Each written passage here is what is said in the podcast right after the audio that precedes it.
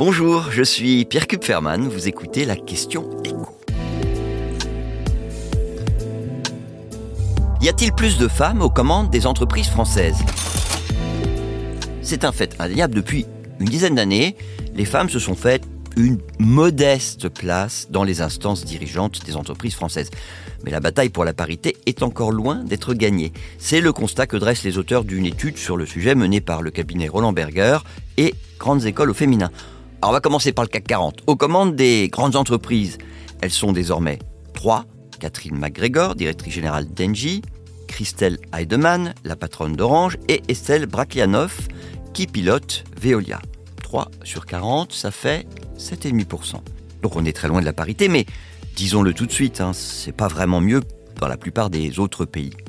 Dans le monde des affaires, les hommes ont clairement encore du mal à céder le gouvernail à une femme. Et de ce point de vue, bah, la France peut même se targuer d'avoir la plus forte proportion de femmes dans les conseils d'administration de ces entreprises. Plus de 46%. Là, on est quasiment à la parité. Et on est devant la Norvège et la Suède, qui étaient historiquement les champions et qui sont entre 40 et 41% Sachant qu'en plus on part de loin, hein, puisque la proportion des femmes dans les conseils d'administration en 2010 était trois fois inférieure. Alors l'explication, elle est très simple. Il y a une loi, la loi Copé-Zimmermann, qui en 2011 a institué un quota minimum de 40%. Bon, la bonne nouvelle, c'est quand même qu'on s'approche des 50. 40, on s'approche des 50 sans quota supplémentaire. Mais, je le redis, ce quota, il ne s'applique que au conseil d'administration.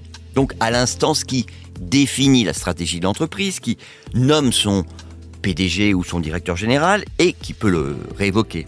Et donc, même féminisés, ces conseils d'administration continuent à privilégier les hommes pour le pilotage effectif des entreprises.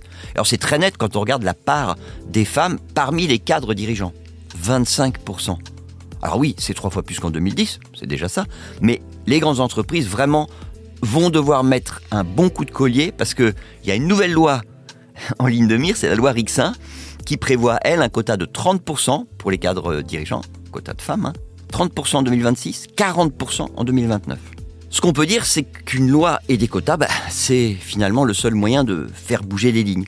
Parce que vous avez d'un côté euh, les femmes pour qui, et là on parle des femmes cadres qui ont été interrogées dans un sondage, pour qui l'existence d'un plafond de verre est une réalité, vous en avez 3 sur 5 qui pointent un manque de soutien de la part de leurs collègues masculins.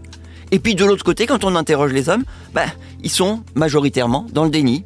56% jugent qu'il n'y a aucune limite à la progression des femmes. Et 1 sur 5 estime qu'elles évoluent même plus vite que les hommes. Donc oui, les quotas, c'est pas idéal, mais c'est le seul moyen de rééquilibrer le rapport de force. Vous venez d'écouter la Question Éco, le podcast quotidien pour répondre à toutes les questions que vous vous posez sur l'actualité économique. Abonnez-vous sur votre plateforme d'écoute préférée. N'hésitez pas non plus à nous laisser une note et un commentaire. À bientôt.